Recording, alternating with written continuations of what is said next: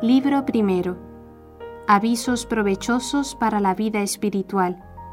Capítulo tercero. Del estudio de la verdad. Segunda parte.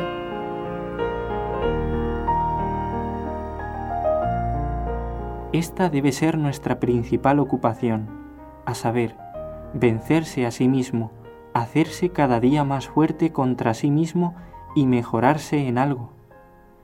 En esta vida, toda perfección lleva aneja consigo cierta imperfección, y aun la más brillante especulación nuestra no carece de cierta oscuridad. Por eso el humilde conocimiento de nuestro poco valer es más seguro para conocer a Dios que la más profunda disquisición científica. No es que deba culparse la ciencia o cualquier otro simple conocimiento, que en sí son buenos y ordenados por Dios, sino que siempre debe preferirse a ellos una buena conciencia y una vida virtuosa. Pero como muchos se preocupan más de saber que de vivir bien, de ahí que muchas veces yerran y el fruto que de él recaban es pequeño o casi nulo. Ah, si los hombres fuesen tan diligentes en extirpar los vicios y adquirir las virtudes como en promover cuestiones no se verían tantos pecados y escándalos en la gente, ni tanta relajación en los monasterios.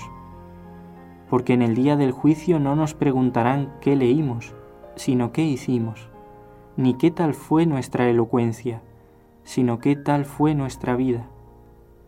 Dime, ¿dónde están hoy todos aquellos señores y maestros que tú conociste cuando tanto brillaban en los estudios? Otros disfrutan ahora sus rentas y tal vez ni siquiera se acuerdan de ellos. Mientras vivían parecían algo.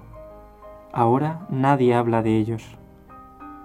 Oh, qué pronto pasa la gloria del mundo. Ojalá que su vida hubiese estado en armonía con su ciencia. Entonces sí que habrían leído y estudiado bien. ¿A cuántos pierde la vana ciencia del siglo por cuidarse muy poco de servir a Dios?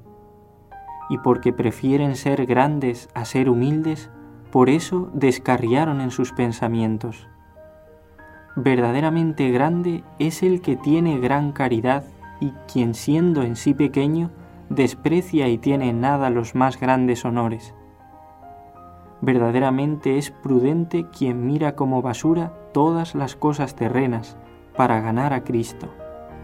Verdaderamente es sabio quien dejando su propia voluntad cumple la de Dios.